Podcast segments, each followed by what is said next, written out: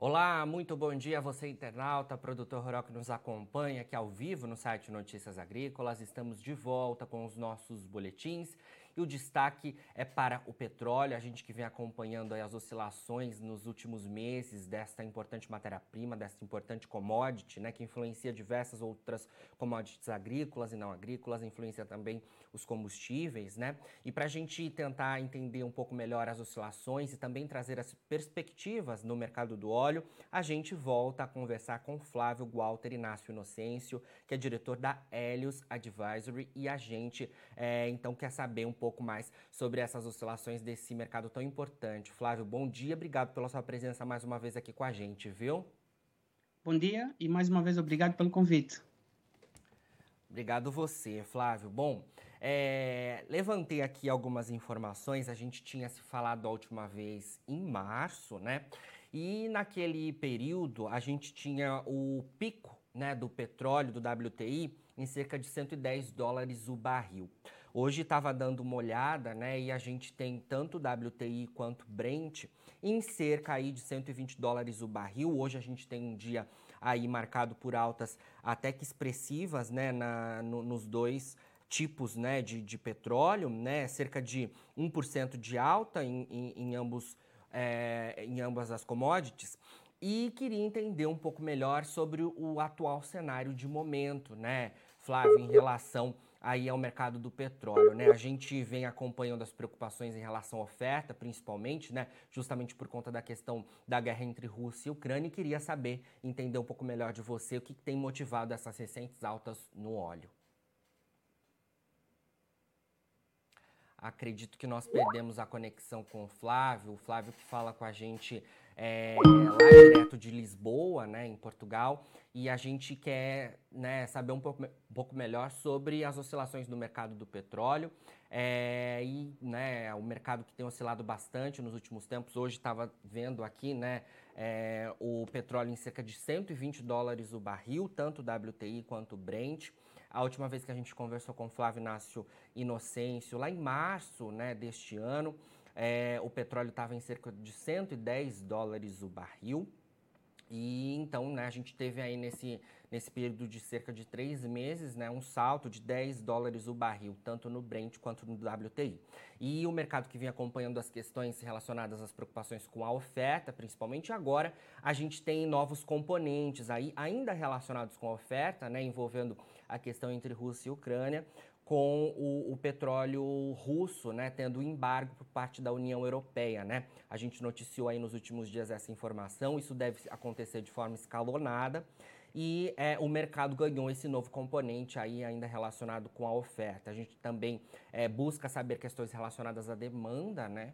Já que a gente teve é, recentemente as informações relacionadas ao, a, a, a de alguma forma, as flexibilizações do, dos lockdowns lá na China, né? A China que é um importante importador de petróleo também. Então a gente quer tentar entender um pouco melhor sobre essas oscilações do óleo.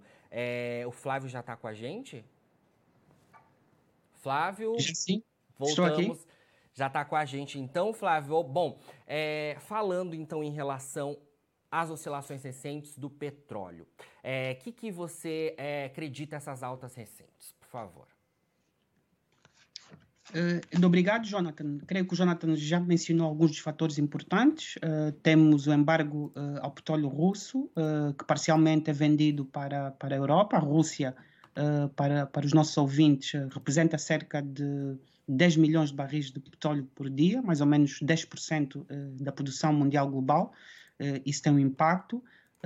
obviamente que há outro fator, que é a OPEP decidiu aumentar um bocadinho a sua uh, produção, é mais de 600 mil barris dia, para além daquilo que foi, que foi, que foi decidido nas reuniões anteriores, ao PEP+, isto é, ao PEP, incluindo a Rússia, uh, obviamente que em coordenação. Há outro aspecto muito importante que é uh, a incapacidade que a OPEP vai ter uh, substituir esse petróleo russo. Uh, a OPEP tem no máximo uma capacidade extra de produção de 2 milhões de barris de petróleo por dia. Isso é inferior àquilo que os russos vendem em termos de exportação, mais ou menos 5 a, a 6 milhões de barris de petróleo por, por dia. boa parte disso é consumido do resto que é consumido para o mercado russo, em termos de usos industriais, os internos, de para uh, da indústria petroquímica, o que significa que vamos ter aqui, portanto, um aumento que é esperado dos preços.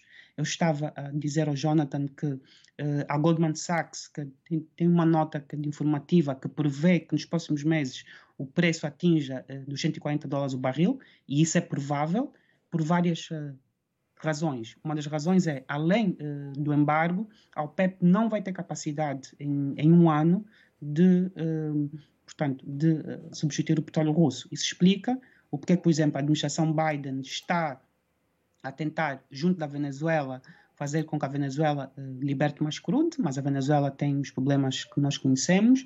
Neste momento está a produzir 800 mil barris dia, é incapaz de substituir o petróleo russo, a administração americana também está a tentar fazer um acordo com os sauditas para, para fazer com que os sauditas coloquem mais crudo no mercado e prevê-se este mês ou, ou em agosto uma reunião entre o Biden e o príncipe herdeiro da Arábia Saudita, que de facto é o, é o, é o, é, assume o papel uh, de líder uh, de facto, uma vez que o rei uh, está bastante doente, mas a Arábia Saudita pode, no, máximo, colocar mais um milhão e meio de barris de crudo no mercado. Então, as contas indicam que vamos ter um, uma disparada de preços e pode durar algum tempo. Tudo vai depender se este conflito ucraniano vai acabar mais cedo e se vai haver um acordo uh, relativamente ao petróleo e gás russo.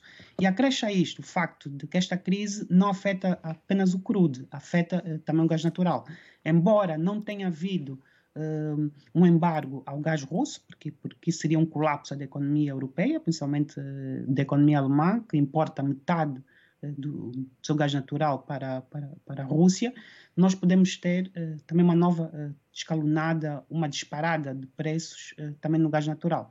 E isso significa uma disparada de preços também no setor elétrico, principalmente passado o verão, quando, quando começar a disparar novamente a procura por, por eletricidade. Então, tudo indica que os preços vão subir de forma exponencial. E para além disso, outra questão que o Jonathan creio que tem mencionado nas várias intervenções, que é a questão eh, dos derivados. Realmente há uma crise quanto aos preços eh, dos derivados de combustível a nível mundial. Sim. E justamente essa questão do, dos derivados, né? Os combustíveis no mundo todo têm sido um importante componente da inflação, né, Flávio? Nos Estados Unidos, o governo de Joe Biden está bastante preocupado com isso. Aqui no Brasil também a gente tem esse cenário. Queria que você falasse um pouquinho para a gente sobre isso, né? Como é, o petróleo impacta é, diversos outros combustíveis, né? A gente aqui no Brasil tem acompanhado a questão da gasolina e também do diesel. É, fala um pouco para a gente sobre essa preocupação global relacionada ao cenário é, dos combustíveis por conta justamente dessa questão do petróleo. Uh, há uma questão que, que, que, nós já mencionamos, Jonathan uh, também que tem falado disso, que foi a retoma uh, das atividades econômicas, isso fez disparar a procura por derivados em termos de, principalmente nos Estados Unidos, mas também parcialmente na Europa e na, e na China. O que está a travar um bocadinho os preços, ou não irem mais altos, é, portanto, os novos confinamentos que o governo chinês impôs dentro da China. Porque se tivéssemos uma China aberta, como está a Europa, como está os eh, Estados Unidos, os preços estariam uh, a preços atmosféricos, provavelmente à volta de 150 dólares o barril. Na questão dos derivados, temos essa uh, questão, há uma procura uh, que cresceu de gasolina, diesel e também de jet fuel, estamos a ter uma retoma das atividades económicas, essencialmente eh, muito semelhantes eh, ao que ocorreu em 2019, mas há também um problema que as pessoas não têm entendido e que se calhar nós temos que explicar aqui aos nossos ouvintes, que é, quando falamos em derivados, nós pensamos que todo o petróleo é, é substituto de forma imediata. Em termos de mercado, isto é, em termos do mercado financeiro, mas em termos do mercado físico, o petróleo não é todo uh, substituível. Isto porquê? Porque as refinarias, principalmente nos Estados Unidos, foram construídas para um tipo de, de, de petróleo mais pesado, um petróleo com um grau de gravidade uh, diferente uh, daquele, por exemplo, exportado pelo, pelos países do Médio Oriente. o que significa que as refinarias americanas estão preparadas para um crudo mais pesado que vem, que vem, que vem da Venezuela, vem do México, vem do Golfo uh, do México. Isso significa com que há também um problema grave uh, uh, no mercado dos derivados em função daquilo que as refinarias podem destilar. É impossível eu, eu transformar uma refinaria que importa petróleo pesado para um petróleo mais leve em curto prazo isso explica uh, também a capacidade que há uh, de colocar mais derivados em combustíveis. E nos Estados Unidos e na Europa, isto uh, tem sido um dos fatores. Para além da procura agregada que cresceu nos Estados Unidos, principalmente nos Estados Unidos, onde, onde a procura por petróleo é muito maior. E dizer só que a OPEP tem uma publicação mensal que chama-se Monthly Oil Market Report, uma publicação mensal, eles fazem uma análise sobre o que, que acontece mensalmente relativamente ao mercado uh, do petróleo gás, e fazem uma análise sobre o mercado energético em geral e como é que isso impacta o mercado uh, petrolífero. E a OPEP previa para o, último trimestre deste ano, terceiro, o, quarto quarto, como, os anglo-saxónicos usam, uma procura agregada de, de petróleo à volta do, dos 102 eh, milhões de barris por dia. A não ser que haja uma recessão mundial, que é possível, porque temos inflação alta, e, e, e, como disse, um dos fatores que tem afetado a inflação são os custos energéticos. Aliás, nós temos a maior inflação de sempre desde 1973 ou 74, mais ou menos, uh, principalmente nos países uh, ocidentais. Os países emergentes é diferente, que a inflação uh, tem sido mais alta. E isso até pode levar a efeitos políticos. Muitos analistas uh, prevêem que a administração Biden vai ser muito, muito penalizada em novembro nas eleições para, para o Congresso. Mas, em resumo, o que, é que tem acontecido relativamente ao mercado de crudo? Uh, temos uh, uma pressão uh, do lado da procura, a demanda, que, que, cresceu de forma muito significativa. Essa demanda está a fazer muita pressão para, para a inflação, via custos, custos energéticos, e tendo em conta que do embargo que houve do mundo do ocidental e sanções, eu diria, não muito bem pensadas, isto está a fazer com que os preços da energia, principalmente dos derivados, que têm vindo a aumentar. Nos Estados Unidos, o preço médio eh, da gasolina, isso varia de estado para estado, anda à volta dos 5 dólares o galão. E isto são preços altíssimos, os preços mais altos dos últimos 30 anos, mais ou menos, eh, em termos médios. Isso é que está a fazer com que a administração Biden eh, esteja à procura de alternativas, porque os Estados Unidos, apesar de serem hoje energeticamente independentes, principalmente na questão do, eh, do, do gás, são afetados na mesma pelos preços eh, mundiais. Isto é, mesmo que haja uh, capacidade interna e alguma da capacidade interna de produção americana no petróleo de xisto, uh, eles são afetados pelos preços mundiais, uh, pelo, principalmente pelo preço de referência médio, que é o WTI, que se aproxima do preço Brent. O que é que teria que de acontecer para, para que fosse diferente? Nós temos que ter uma diferença muito maior entre o WTI e o Brent. E a diferença que há essencialmente são os custos logísticos e custos de transporte. Essencialmente, como bem disse o Jonathan, na volta de, de 119, 120 dólares o barril, e a tendência para uh, crescer. E a administração Biden uh, tem hoje incentivos, um, para abandonar uh, o Green New Deal que eles tinham, que é a ideia de descarbonização, abandonar os fósseis, por razões é políticas. Sabem que esse vai ser o principal que, fator que pode decidir eleições. Então, isso é, isso é que explica porque, porque a administração Biden uh, pediu uma, uma reunião com o príncipe herdeiro da Arábia Saudita, não sei se sabem, mas, nós, uh, mas o presidente Biden fez uma ligação para o príncipe herdeiro da Arábia Saudita há cerca de um, dois meses atrás e ele negou. Isso porquê?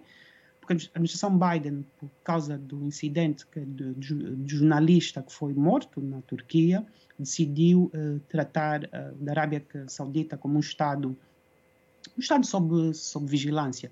Isso não coube bem eh, dos sauditas, que na prática são aliados russos. Então, são essas questões, as geopolíticas, que também temos que entender, que explicam o porquê que os preços dispararam. Mas, em última análise, são os fundamentais. A procura disparou muito, temos uma procura já semelhante eh, a 2019, vai aumentar um bocadinho mais, e se não houver uma expansão da produção, vai ser muito complicado. E eu não estou a ver principalmente se se apertar no petróleo russo, onde, é, de onde é que vai sair este, este, este, estes 5 milhões de barris, mais ou menos, que, por dia que os russos exportam? eu não sei. portanto, a OPEP pode colocar 2 milhões, mais ou menos, a curto prazo, a não ser que haja um aumento de de outros sítios, ou, ou, uma diminuição da procura, o preço inevitavelmente vai disparar. Isso é que explica que a Goldman Sachs prevê para 100, 140 dólares o barril. Uh, nos derivados, o problema é aquele que eu disse, é a questão das ramas, as ramas petrolíferas variam, há refinarias que estão preparadas para certas ramas, e houve uma incapacidade de estas refinarias aumentarem a sua uh, produção. E tendo em conta os planos de transição energética, muitas petrolíferas hoje não estão a investir até, até no setor do downstream, midstream, que é o setor da refinação. Uh, o que tem investido é no setor petroquímico. E depois, uh, outro aspecto muito importante é o petróleo e gás servem não só para transporte, mas servem para o setor petroquímico, para os fertilizantes uh, e para uh, todo o conjunto de produtos que uh, as indústrias precisam. E, e, essa é, é a questão. Agora, nós vemos um aumento da procura de, de derivados, aliás, a OPEP mencionou isso, desde o LPG, desde o diesel, desde o jet fuel, desde o, o querosene, inclusive a nafta, que também utilizado para uh, produtos industriais. Portanto, esses fatores todos têm, têm feito com que uh, com, uh, têm contribuído também para, para a inflação e, obviamente, boa parte é a questão dos preços energéticos. E este ano prevê-se até um aumento das taxas juro. Vamos ver que, até que ponto isso vai ter um efeito também no mercado petrolífero. Certo, Flávio. É. Bom, queria te perguntar, queria te... diante ah, de todo esse cenário que você pontuou para a gente, né?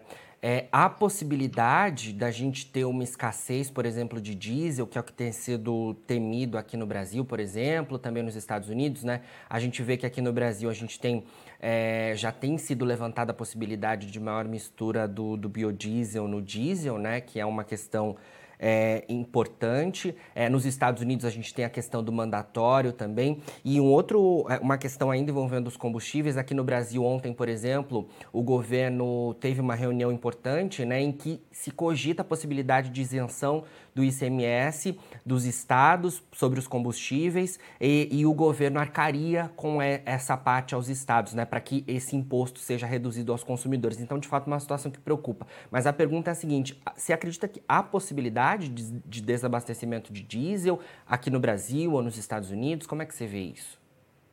Uh, nos Estados Unidos há essa, há essa possibilidade. Uh, claramente. Um dos problemas uh, que surgiu no mercado globalizado de derivados também é o problema de que tudo foi deixado ao mercado.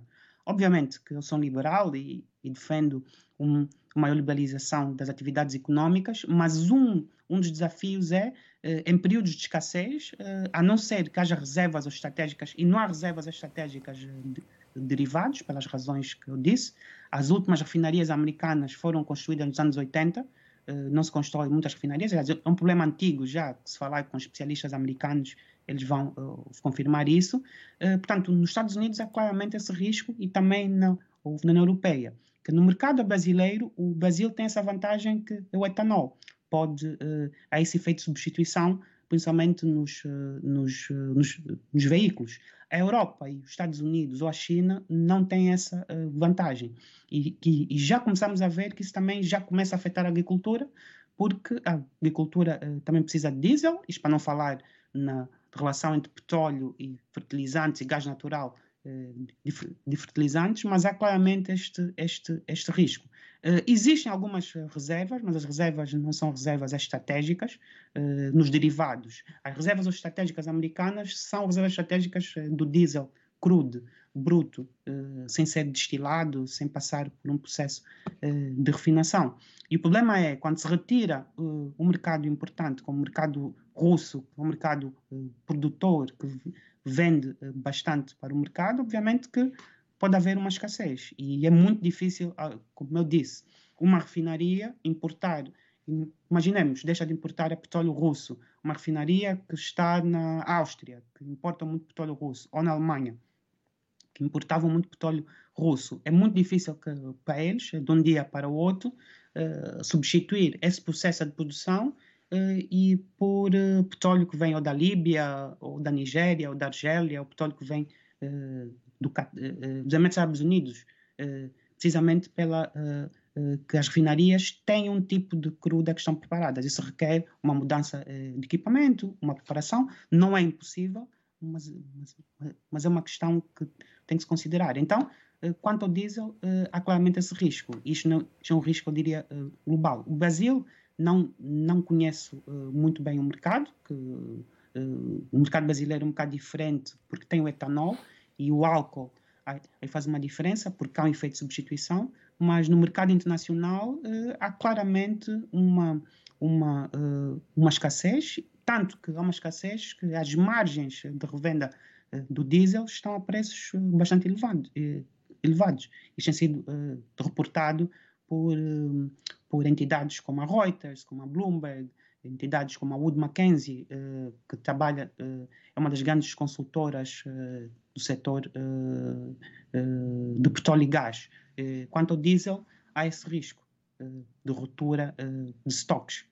Este ano,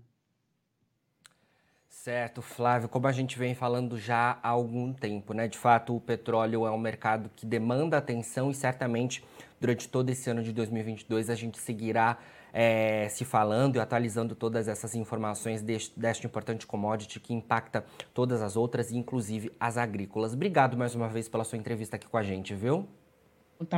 Obrigado eu pelo, pelo convite e, e conto com o meu apoio sempre. Com certeza. Obrigado mais uma vez, Flávio. Bom, então conversamos aí com Flávio Inácio Inocêncio, o diretor da Helios, e a gente falando então em relação ao mercado do petróleo. Agora, na finalização dos nossos boletins, você encontra as nossas redes sociais, é só seguir a gente por lá para se manter atualizado sobre todas as informações do agronegócio brasileiro e a gente segue com o nosso site no ar 24 horas. Daqui a pouquinho tem mais boletins ao vivo para você ser o produtor rural mais bem informado do Brasil. Fica por aí a gente se vê e não se esqueça, Notícias Agrícolas 25 anos ao lado do produtor rural. Participe das nossas mídias sociais no Facebook Notícias Agrícolas, no Instagram arroba Notícias Agrícolas e em nosso Twitter arroba Noteagri. E para assistir todos os vídeos, se inscreva no YouTube, na Twitch, no Notícias Agrícolas Oficial.